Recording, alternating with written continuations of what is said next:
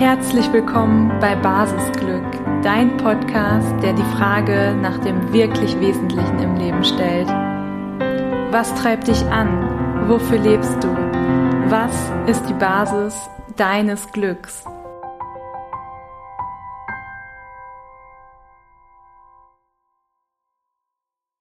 Ich freue mich sehr, dass ich heute ein Gespräch mit Edgar mit dir teilen darf. Edgar und ich kennen uns durch die Coaching-Ausbildung und Edgar hat uns in dem Gespräch ein bisschen mit in sein Leben, in seinen Lebenslauf beruflich auch mit reingenommen und dort auch skizziert, wie er von der Wirtschaftspsychologie letztlich zum Coaching gekommen ist. Und was für eine besondere Rolle auch der Sport in seinem Leben spielt, insbesondere der Reitsport. Auch das verknüpft er sowohl in seiner Freizeit als auch beruflich und neben all den Aspekten ist eben nochmal eine wichtige Motivation bei ihm das Helfen im Leben. Und da nimmt er uns auch nochmal ganz konkret rein, wie er es schafft, trotz des starken Drangs zum Helfen auch immer bei sich zu bleiben und ja, entsprechend die eigenen Batterien immer zuerst aufzufüllen. Das heißt, du kannst dich auf ein Gespräch freuen, wo du ja dich einfach inspirieren lassen kannst, auch nochmal Einblicke in die Hintergründe vom Reitsport bekommst und eben auch Hintergründe in helfende Berufe und ja, wie da eben dann der ausbalancierte Umgang mit aussehen kann. Ich wünsche dir also ganz, ganz viel Freude beim Hören und schreib am Ende wie immer gerne eine Nachricht an info@luisawulf.com. Ich bin gespannt, was du aus der Folge mitnimmst. Ja, ich freue mich, dass heute der Edgar vor mir sitzt. Hi Edgar. Ja, hallo, hi. Ja, du ähm, weißt ja schon, dass ich den Podcast so ein bisschen mache, um bei den Menschen herauszufinden, was ist ihnen wichtig im Leben. Und bevor du mir vielleicht die Frage beantworten magst, ähm, stell dich doch einfach gern mal vor. Ja, also ich bin jetzt 58 Jahre alt, ähm, habe vor längerer Zeit mal Psychologie studiert und ähm, bin jetzt gerade im Augenblick dabei, mein Business, meine Selbstständigkeit im Coaching-Bereich so ein bisschen aufzubauen bzw. auszubauen. Ja, gibt noch viel mehr zu erzählen, aber kannst mich gerne fragen und ich erzähle dann auch gerne. Ja, ja ich finde da schon einen super spannenden Aspekt mit dabei und zwar die Entwicklung von ähm, Psychologie zu Coaching. Ähm, magst ja. du einmal beschreiben, wie, wie sich das bei dir entwickelt hat, dass du ja, gerne. jetzt ja. Ähm, Coaching vielleicht präferierst, wenn ich das richtig verstehe? Ja, Wobei man dann vielleicht dazu sagen muss, ich habe Psychologie studiert, was aufgrund meines Alters schon ein bisschen länger her ist. Mhm. und ähm, ich ähm, habe Psychologie damals studiert, weil ich irgendwie überlegt hatte, es wäre toll, Beweggründe von Menschen besser verstehen zu können und ähm, hatte da auch so ein Erlebnis, als ich Zivildienst gemacht habe, habe ich in einem Heim, damals hieß das noch ein Heim für Schwererziehbare, gearbeitet und äh, ja, ich habe immer gedacht, irgendwie, es wäre toll, wenn du die Beweggründe, Motive der Jungs so ein bisschen besser verstehen würdest und wenn es dann auch Möglichkeiten gäbe, denen vielleicht ein bisschen auf die Spur zu helfen. Das war so der Auslösemoment fürs Studieren. Im Studium habe ich mich aber relativ schnell umgestellt, weil ich äh, gemerkt habe, dass das Studium dann doch viel theoretischer, viel statistiklastiger mhm. war, als ich das gedacht habe und um konkret ähm, psychologisch arbeiten zu können, sage ich mal, im Therapiebereich muss man ja auch nach dem Studium, oder es war damals so, nach dem Studium auch eine Therapieausbildung machen und ähm, die ist sehr lang und sehr teuer und das wollte ich nicht und ich bin dann auch auch ein bisschen Interesse halber gesteuert dann auf Wirtschaftspsychologie umgeschwenkt. Das habe ich gemacht und habe dann halt auch eine Laufbahn bestritten, die ähm, sehr stark in Unternehmen verwurzelt war. Also das heißt, ich habe im Personalbereich gearbeitet, ich habe in der Personalentwicklung gearbeitet, ich habe im Training gearbeitet. Dann habe ich lange auch im selbstständigen Bereich in einem ganz anderen Rahmen gearbeitet, im Sporttraining. Und ähm, ja, irgendwann habe ich mal festgestellt, das reicht mir jetzt alles nicht mehr so richtig. Auch im Bereich Sporttraining ist mir das auch zu wenig für meinen Kopf und auch das, was ich ursprünglich mal machen wollte, nämlich Beweggründe von Menschen so ein bisschen besser kennenlernen und vielleicht denen auch, ich sag mal, nach ihren Ideen auf die Spur zu helfen, nach dem, was sie sich vorgestellt mhm. haben.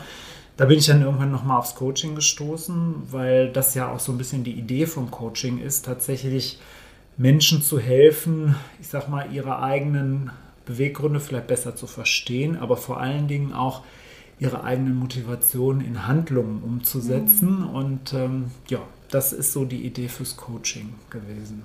Ja, spannend. Auf jeden Fall vielen Dank für diese mhm. Skizzierung deiner beruflichen Laufbahn bisher. Ja, klar.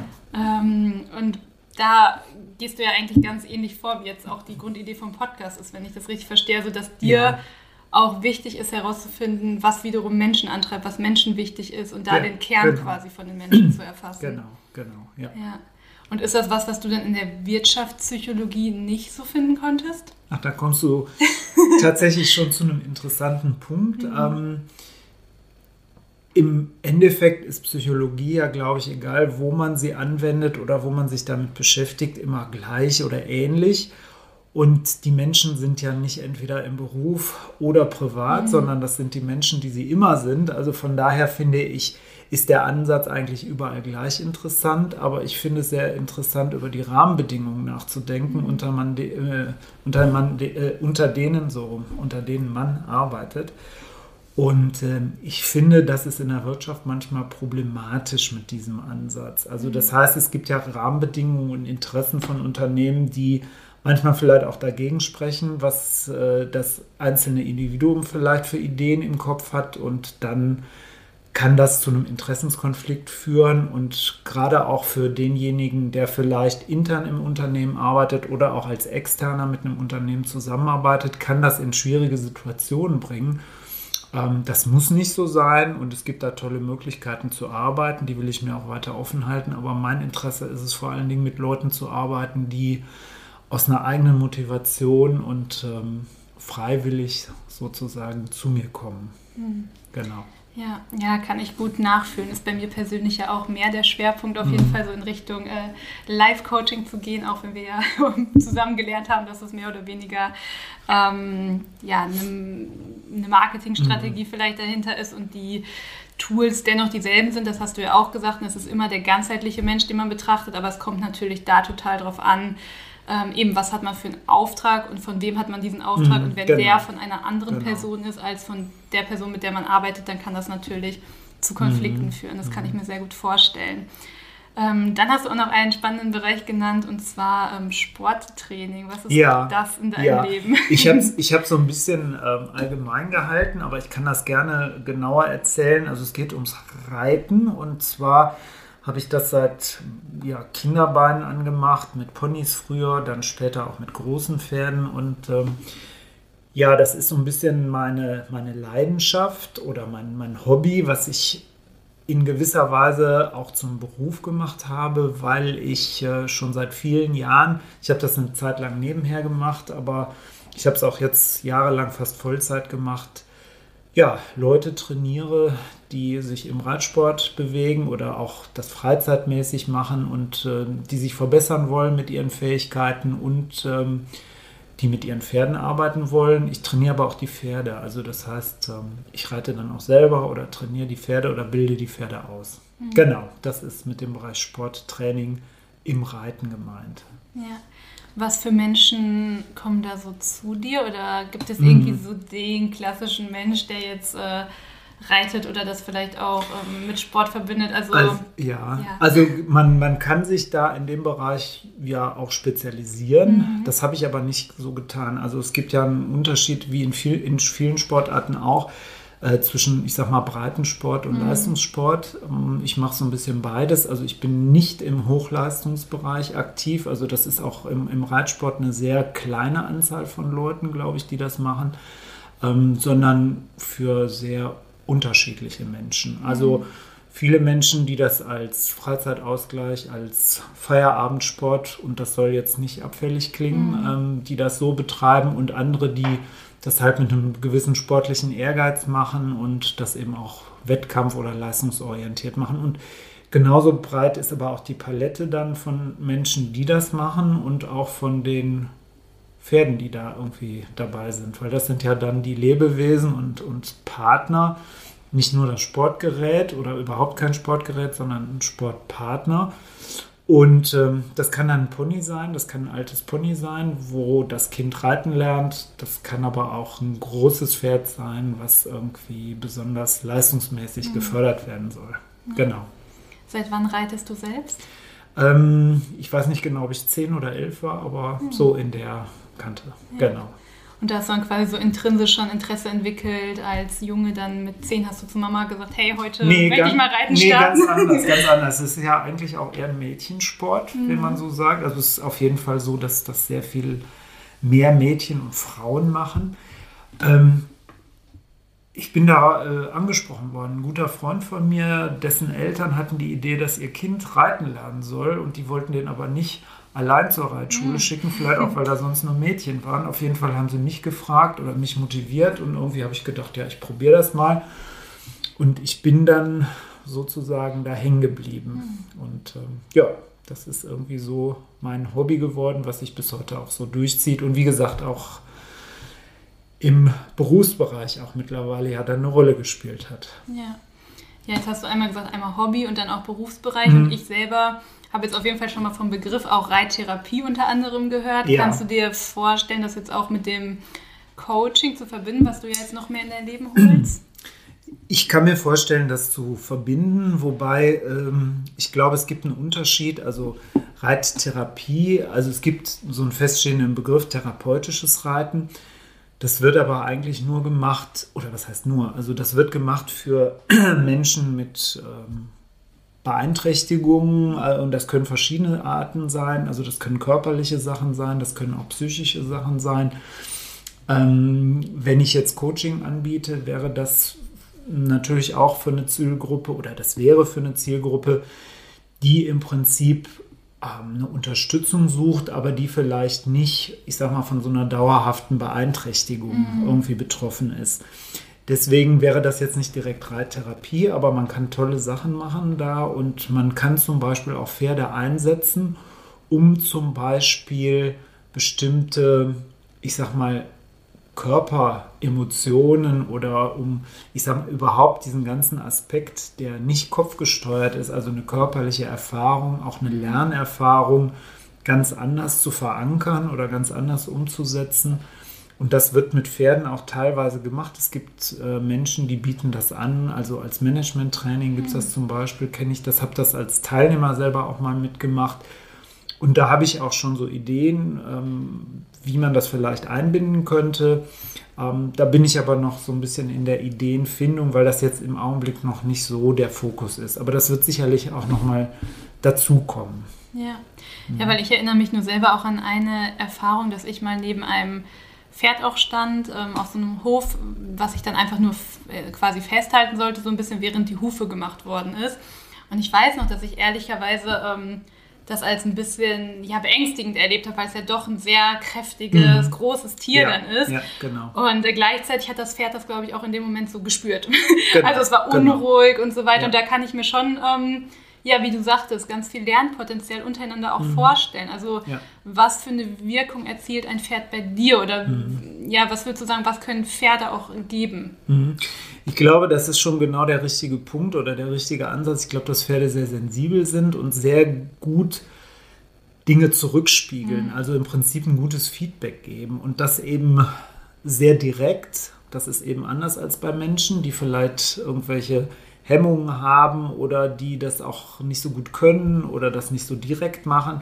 Pferde geben sehr direktes Feedback, sie sind sehr sensibel und von daher auch gut geeignet, um gerade mit Menschen zu arbeiten, die eben keine Erfahrung mhm. mit diesen Tieren haben und deswegen vielleicht auch selber erstmal relativ unvoreingenommen daran mhm. gehen. Und die Pferde sind sowieso, Tiere sind sowieso unvoreingenommen und geben immer ein direktes Feedback und deswegen kann das eine sehr interessante Erfahrung auch sein. Und gerade wenn man auch Respekt hat vor den Tieren, vielleicht auch Angst, da lassen sich viele Themen auch ähm, ja, bearbeiten. Man kann sowas auch in der Gruppe machen, im Team wo man mit einem Pferd zusammen zum Beispiel einen kleinen Parcours, also jetzt nicht reitend, sondern verschiedene, ich sag mal, Stationen mit einem Pferd durchgeht und wo man das Pferd dazu bringen sollte, bestimmte Dinge zu tun, mhm. wo man auch eine Anleitung bekommt und das kann dann mehr oder weniger schwierig sein und wie eine Gruppe das hinkriegt, zusammen mit einem Pferd, die diese ja, Anforderungen sozusagen mhm. zu bewältigen, das ist äh, eine ganz spannende Sache. Ja, weil die Frage, die ich mir jetzt auch gerade stelle, ja. ähm, also vielleicht hast du da Tipps quasi, wie ich da hätte meine Angst vielleicht so ein bisschen lindern können in dem Moment, beziehungsweise woher habe ich die Sicherheit, dass das Pferd mich nicht angreift.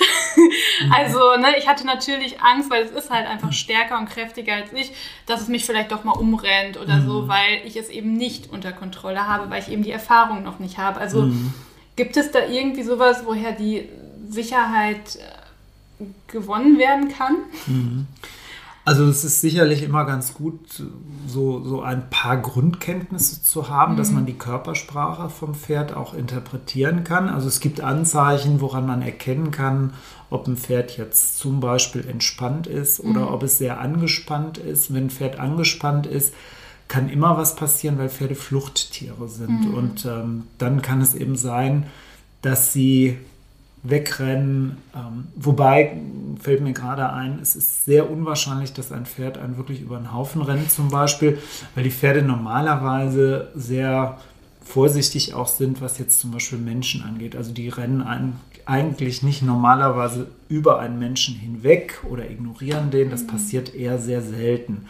Aber es ist zum Beispiel nicht so ganz ungefährlich, hinter einem Pferd direkt herzugehen, ja. weil es sind Fluchttiere. Wenn sie sich erschrecken, ist erstmal eine Reaktion, entweder wegzulaufen oder vielleicht auch mal nach hinten mhm. auszuschlagen. Und wenn man da im Weg steht, ist das keine gute Idee. Ja. Ähm, aber die Pferde, mit denen im Coaching zum Beispiel gearbeitet wird oder auch in der Therapie natürlich insbesondere, das sind auch solche Exemplare, die sowieso von ihrem Naturell und auch von der Ausbildung her sehr entspannt sind und die sehr, sag mal, wohlwollend auch mit den Menschen umgehen. Und ein Tipp oder eine, da hast du ja gerade nachgefragt, mhm. wäre am ehesten zu versuchen, sich ähm, einem Pferd gegenüber so zu verhalten, dass man sich nicht versteckt. Mhm. Ja, also so, dass man groß bleibt, so von der Körperhaltung her aufrecht bleibt, dass man eine gewisse Körperspannung hält, ähm, sich nicht klein macht, sich nicht wegduckt. Pferde haben ein großes Gespür dafür, wie es ist, ähm, ob jemand, sage ich mal, eine Führungsrolle übernimmt oder nicht. Pferde mhm. sind auch Herdentiere, die schauen sich halt immer um, wo ist derjenige, der mir eine Orientierung bietet. Und in einem Verhältnis Mensch-Pferd ist es natürlich immer sinnvoll, wenn der Mensch diese Orientierung bietet und mhm. dann das Pferd sich eben nach dem Menschen sozusagen ausrichtet. Ja, ja, mega spannend. Mhm. Ähm, und wenn ich jetzt beispielsweise mal ähm, sowas ausprobieren wollen würde oder auch andere Menschen, die jetzt hier gerade zuhören, Gibt es da irgendwie eine gesammelte Anlaufstelle, die wir googeln können oder ähm, wie könnten wir damit in Kontakt kommen? naja, also ich sag mal so, ich äh, würde selber sowas natürlich anbieten mhm. und kann dann gerne mal sagen, wie man mit mir in Kontakt treten kann.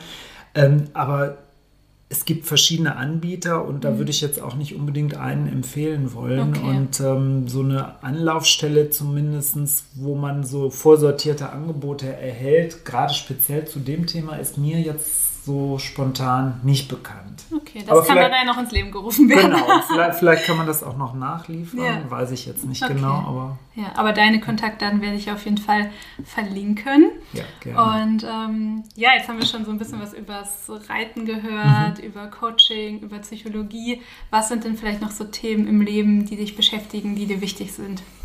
Ja, was ist mir noch wichtig? Ähm, wenn man so über die, diese Themen spricht, über die wir gerade gesprochen haben, wenn ich das selber so ein bisschen sacken lasse, also ich habe mich jetzt nicht gedanklich lange hier auf unser Gespräch ja mhm. vorbereitet, aber dann fällt mir auch selber auf, es ist schon so, dass ich auch als ich angefangen habe zu studieren, ja immer so über Motivation von Menschen nachgedacht habe und auch, ähm, ja, gerne in so eine Rolle reingegangen bin, wo ich gedacht habe, ich kann irgendwie Menschen helfen, Menschen irgendwie von Nutzen sein und irgendwie Menschen weiterhelfen, ganz einfach. Und das erstreckt sich ja nicht nur auf den Beruf, sondern vielleicht, also nicht vielleicht, sondern auch aufs Privatleben. Ich mache zum Beispiel, was mir jetzt gerade einfällt, ähm, schon einige Jahre ehrenamtlich mit bei einer Flüchtlingshilfe, mhm. die äh, versucht, Menschen irgendwie so ein bisschen Raum zu geben, sich ähm, in einer neuen Heimat zurechtzufinden. Mhm,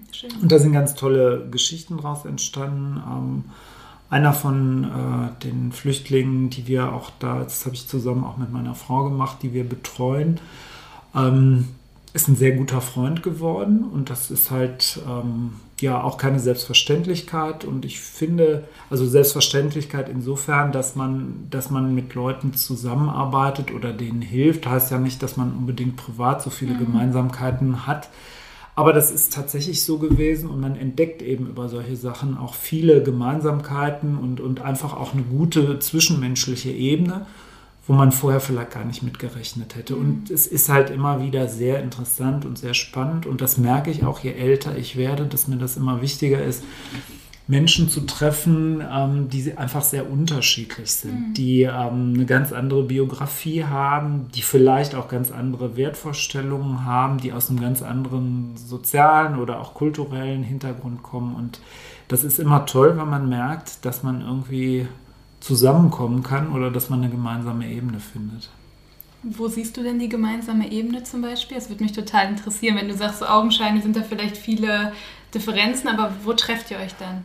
Also wir, wir treffen uns zum Beispiel, also den, den Menschen, an den ich da gerade denke, ähm, finde ich, ist ein unglaublich warmherziger mhm. Mensch, der sich um andere sorgt, der irgendwie empathisch ist, der sehr sympathisch ist, mit dem man viel Spaß haben kann, mit dem man viel lachen kann und ähm, ja, der ähm, der andere Menschen eben auch ernst nimmt oder wichtig nimmt und, und für den das gerade auch ein Thema war, was ihm, glaube ich, in seiner Heimat so ein bisschen zum Verhängnis geworden ist, dass er eben ja nicht nur gedacht hat, mir ist egal, was mit den anderen passiert, ich kümmere mich um mein Schicksal. Mhm. Und ähm, ja, und ich finde sowas, finde ich erstens sehr sympathisch, das finde ich auch eine tolle Ebene, über die man sprechen kann und Darüber hinaus ist es natürlich auch noch toll, wenn man solchen Menschen helfen kann oder wenn man die unterstützen kann. Ja, also ein mhm. großes helfendes Herz.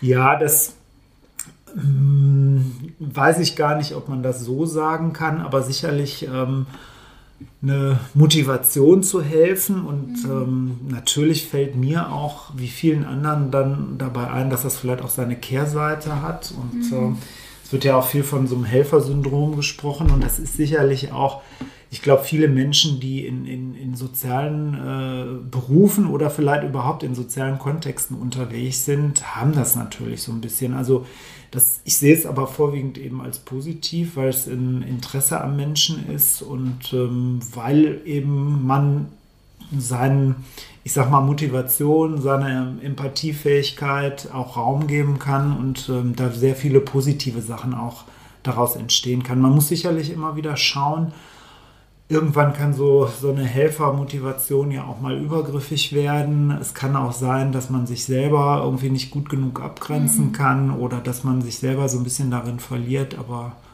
also für mich subjektiv gesehen habe ich das Problem, glaube ich, in dem Maße nicht. Ja. ja, das scheinst du auf jeden Fall für dich schon gut reflektiert zu haben mhm. und bewusst damit umzugehen. Ähm, dennoch kann ich mir vorstellen, dass viele, die jetzt gerade zuhören, sich denken, ah ja, Helfersyndrom äh, kenne ich vielleicht. Mhm. Ähm, kann ich mich jetzt zum Beispiel auch nicht ganz ausnehmen. Ähm, wie gehst du dann damit um, wenn du die Tendenzen bei dir verspürst? Hast du dann einen Umgang für dich entwickelt, um eben diese Grenze für mhm. dich zu ziehen? Oh, das, das finde ich tatsächlich eine schwere Frage mhm. oder eine schwierige Frage. Da habe ich auch so ganz bewusst noch nicht drüber nachgedacht, weil ich glaube, dass sich das bei mir relativ gut automatisch eingependelt hat. Also ich habe es gelernt im Laufe meines Lebens für mich selber, glaube ich, auch so, so, zu sorgen oder auch an mich selber zu denken, weil ich halt auch weiß, dass das eine wichtige Voraussetzung mhm. dafür ist, dass man eben auch ähm, anderen überhaupt irgendwie zur Verfügung stehen oder helfen kann. Und da ist erstmal die Voraussetzung, dass man sich auch einigermaßen gut um sich selber kümmert. Und ähm, das ist irgendwie relativ gut im Gleichgewicht. Wenn ich dann aber merke, es gibt natürlich auch Situationen, wo man merkt, vielleicht ist das Gleichgewicht nicht ganz so gut, habe ich schon auch immer wieder die Möglichkeit für mich gesehen, auch tatsächlich einfach eine Bremse zu ziehen oder mal zu sagen, ich brauche jetzt eine Pause oder ich nehme mich mal da raus oder versuche halt irgendjemand anders zu finden, der sich dann vielleicht gerade kümmern kann und ähm, ich gehe dann mal raus und kümmere mich um mich selber. Also ich glaube, da muss jeder für sich selber auch äh, Möglichkeiten finden, ich sag mal, die eigenen Ressourcen wieder aufzufüllen mhm. oder die mhm. eigenen Batterien vielleicht besser gesagt aufzufüllen, weil das geht ja nicht anders. Ne? Und wenn man es zu spät merkt, ähm, ist es halt auch dann eher wiederum ein Problem, weil wenn man es früh genug merkt, ist es auch relativ einfach, da was dran zu tun. Und ich glaube, jeder hat ja auch so Strategien oder weiß, was ihm selber auch gut tut. Und ähm, ja, da ist auch jeder selber für verantwortlich, das äh, früh genug für, für sich selber dann auch wieder zu tun. Ja. Ja, mir hilft da auch total das Bewusstsein, einfach sich immer wieder vor Augen zu führen, dass man ja auch nur aus der Fülle heraus wirklich helfen kann. Weil wenn selber mhm. die Batterien eben leer Richtig, sind, ne, dann genau. kann man genau. auch gar nichts mehr geben. Genau, Demnach genau. Ähm, ist durch die Selbstfürsorge ja auch allen anderen Menschen direkt geholfen. Mhm. Ähm, magst du trotzdem noch mal so ein paar Punkte teilen, ähm, wie für dich gelebte Selbstfürsorge aussieht? Also was sind so ein paar Punkte, die dir vielleicht gut tun? Ja, also ich, ich glaube, es gibt, gibt da auch so zwei Ebenen oder zwei Dinge, die ich dann besonders merke. Also zum einen gibt es das ja auf einer körperlichen Ebene, dass man merkt, wie gut es einem geht. Also ob man irgendwie ja, sich körperlich wohlfühlt, ob man irgendwie sich voller Energie fühlt oder ob man eben sehr oft sehr müde, sehr schlapp mhm. ist. Ähm, es gibt ja auch Stresssymptome, für die, die empfindet jeder anders, aber wenn ich merke, dass die Stresssymptome sich häufen, ähm, ja, dass man zu müde ist, keine Energie hat, vielleicht auch öfter mal Kopfschmerzen kriegt oder ähm, ja, einfach sich ausgelaugt fühlt, dann würde ich sagen, ist es fast schon zu spät. Mhm, also, weil mir fällt gerade ein, weil ich ausgelaugt gesagt habe, das ist, glaube ich, schon ein sehr später Zeitpunkt. Mhm. Also immer dann, wenn man merkt, man hat mehr als vielleicht ein, zweimal hintereinander so ein Gefühl von, von Müdigkeit, von ausgepowert sein, sollte man versuchen, da frühzeitig äh, reinzugrätschen sozusagen.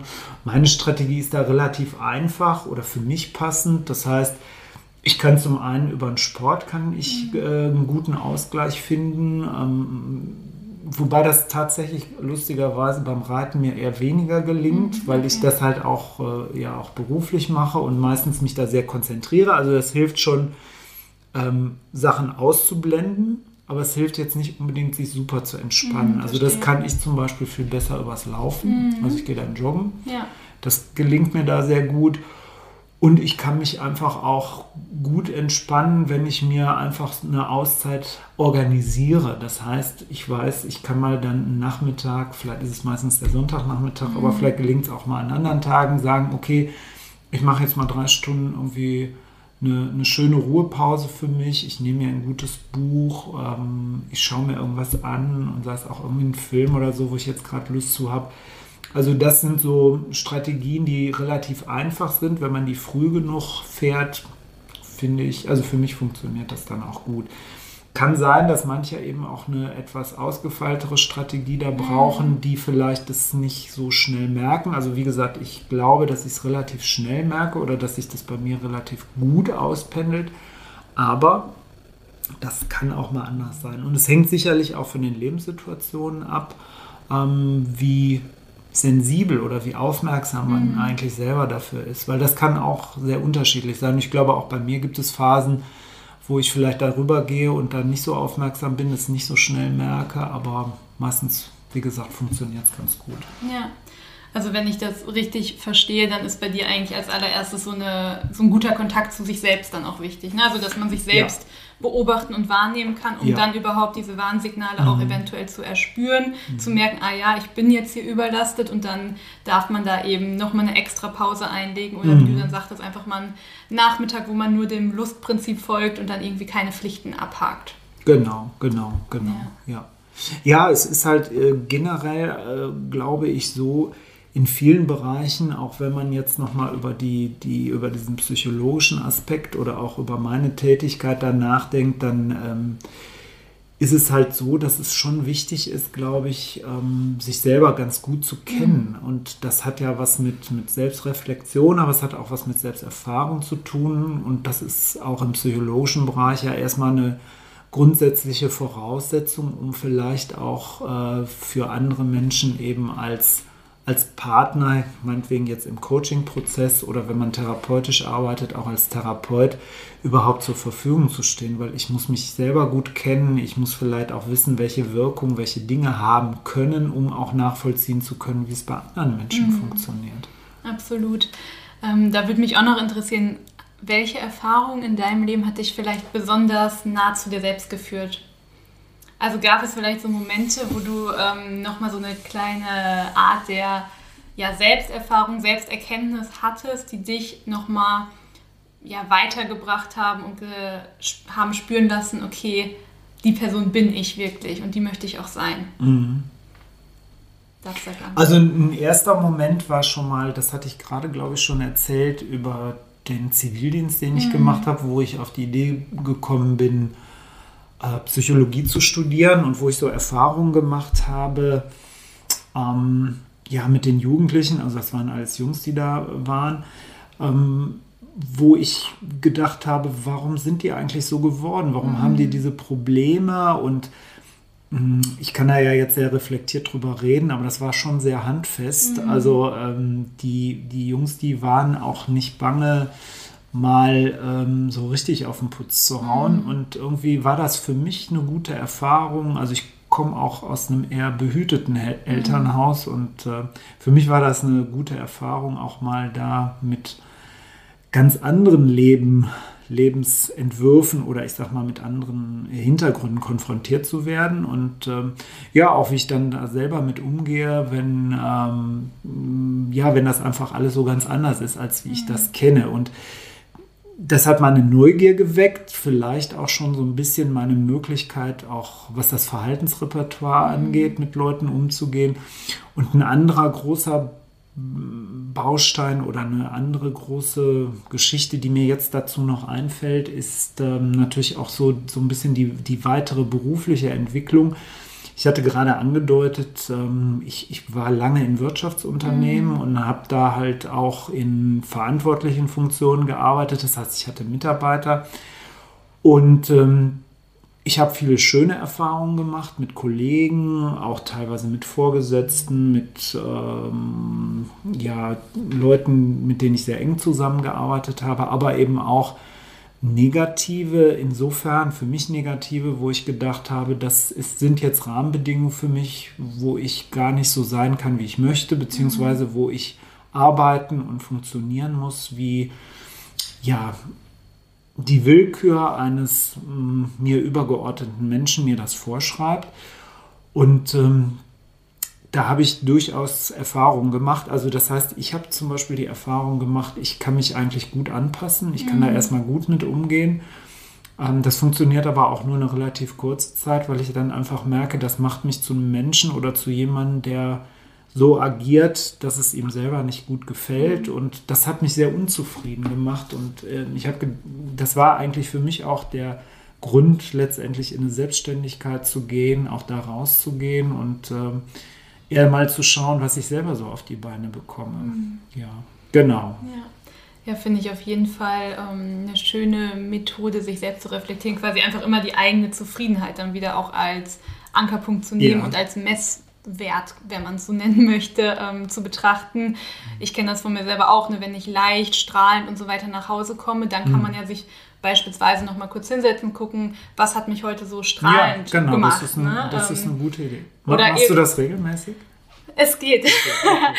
ähm, mittlerweile weiß ich das nämlich tatsächlich auch schon ganz gut, was mich strahlen lässt. Aber bei mir ist es ja auch eine Angestellten-Tätigkeit, habe ich dann ja auch mhm. für mich herauskristallisiert. Boah, ich komme da irgendwie eben erschöpft, ausgelaugt nach Hause. Irgendwie sind da so viele Rahmenbedingungen, die mir missfallen und ähnliches. Und demnach finde ich, ähm, sowohl in die eine als auch in die andere Richtung total wertvoll, das für sich dann einfach nochmal zu reflektieren und sich zu fragen, was hat mich heute eigentlich so müde gemacht oder eben, was hat mich heute so zufrieden gemacht und warum könnte ich gerade irgendwie noch ähm, feiern gehen trotz einem langen mhm. Tag oder genau, ähnlichem. Genau, ne? Das ähm, genau. sind dann immer ganz gute Indikatoren.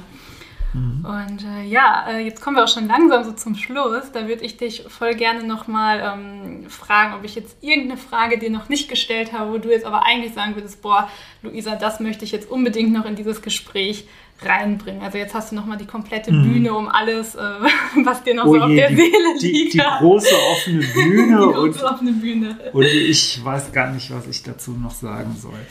Nee, also ähm, ich glaube, über viele Sachen, die mir wichtig sind, ähm, die, die vor allen Dingen auch für mich wichtig sind in der Arbeit, mhm. in, in dem, wie ich mit Menschen umgehen möchte, die sind eigentlich schon zur Sprache gekommen. Was man vielleicht noch ergänzen könnte oder was ich gerne noch ergänzen würde, ist ähm, so das Thema Wertschätzung mhm. eigentlich. Also das heißt, die Menschen, mit denen man zusammen ist, ähm, wirklich wertzuschätzen und das hört sich vielleicht sehr theoretisch an oder auch sehr allgemein, aber wenn einem das gelingt, ist das eine tolle Geschichte. Das heißt, sowohl in einem privaten als auch in einem beruflichen Kontext, ähm, mit, wenn man mit Menschen zusammenarbeitet, erstmal die als Person auch wirklich so, wie sie sind und wie sie auch individuell sind, erstmal so wahrzunehmen, die auch erstmal so sein zu lassen, ohne die vielleicht gleich so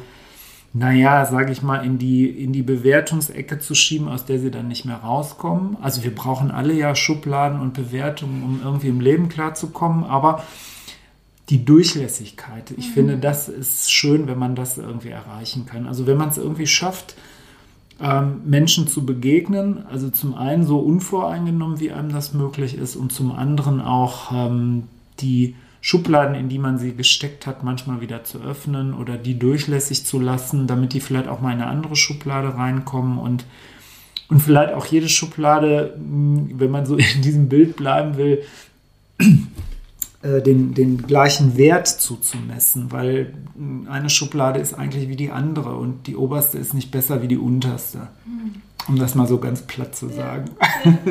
Ja, das sind wunderschöne Abschlussworte. Ähm, ich fühle die auf jeden Fall total und ich glaube auch, dass wir ja eine Welt brauchen, in der es noch mehr von dieser Wertschätzung gibt. Also von daher vielen Dank nochmal für diesen Impuls. Ähm, ja, sehr gerne, sehr gerne. Und danke für das Gespräch und ja, ja. ich wünsche dir auf jeden Fall alles Gute für deinen weiteren lieb. Weg. Das ist ganz lieb und vielen Dank auch für dein Interesse an mir oder an diesem Gespräch und äh, hat mir viel Spaß gemacht. Vielen Dank. Ich hoffe, dir hat das Gespräch mit Edgar gefallen und dass du insbesondere die letzten Worte von ihm auch nochmal nachfühlst, denn ich finde seine Botschaft mit Blick auf die Wertschätzung, die er sich auch im Leben wünscht und in der Welt wünscht, ähm, ganz, ganz wundervoll. Und ich denke, wenn wir alle anderen Menschen, anderen Lebewesen, Tieren, Pferden wertschätzend begegnen, dann ähm, ja, leben wir in einer Welt, die sehr viel friedlicher ist. Und demnach danke ich Edgar nochmal, dass ähm, er diesen Impuls mit auf den Weg gegeben hat und auch den Impuls der Diversität, wie schön es sein kann, eben mit verschiedenen Menschen in Kontakt zu treten. Und ja, ich bin gespannt, was bei dir hängen geblieben ist jetzt so nach der Folge. Teil auch super gerne so deine Hauptimpulse, Hauptgedanken, die du mitnimmst an info at luisawulf.com. Und wenn du Lust bekommen hast, jetzt mit Edgar in Kontakt zu treten und gegebenenfalls in einen Coaching-Prozess einzusteigen oder auch mehr über Pferde zu erfahren, dann ähm, ja, findest du alle nötigen Links in den Show Notes und ich wünsche dir noch einen wundervollen Tag und bei allem, was du tust, denk immer dran. Du bist die Basis deines Glücks.